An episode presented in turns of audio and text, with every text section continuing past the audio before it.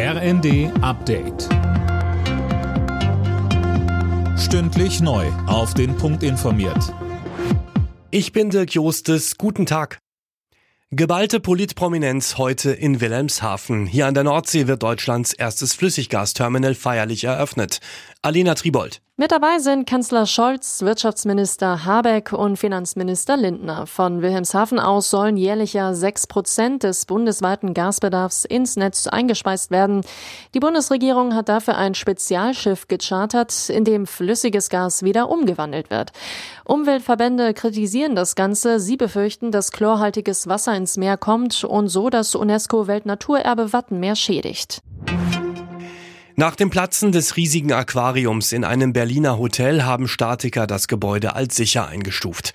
Unterdessen laufen die Aufräumarbeiten weiter. Helfer konnten einige der 1500 Fische doch noch retten. Kanzler Scholz schließt weitere Gespräche mit Russlands Präsident Putin nicht aus.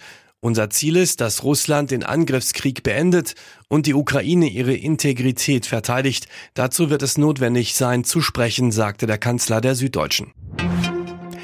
Nach der Reichsbürgerrazzia hat Bundesinnenministerin Faeser weiter ein konsequentes Vorgehen gegen die Szene angekündigt.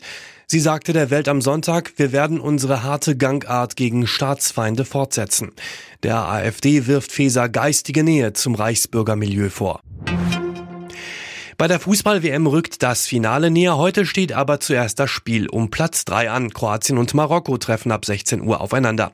WM-Reporterin Jana Klonikowski weiß mehr. Spiel um die goldene Ananas, überflüssig. Das Spiel um Platz 3 ist als Duell der Enttäuschten ja schon ein wenig verschrien. Für Marokko ist es heute aber auch die Chance, weiter Geschichte zu schreiben. Sie sind ja schon jetzt das beste afrikanische Team aller Zeiten bei einer WM und könnten das mit einem Sieg noch krönen. Und bei Kroatien ist es das letzte WM-Spiel in der Karriere von Superstar Luka Modric. Da wäre ein Sieg natürlich schöner als eine Niederlage. Alle Nachrichten auf rnd.de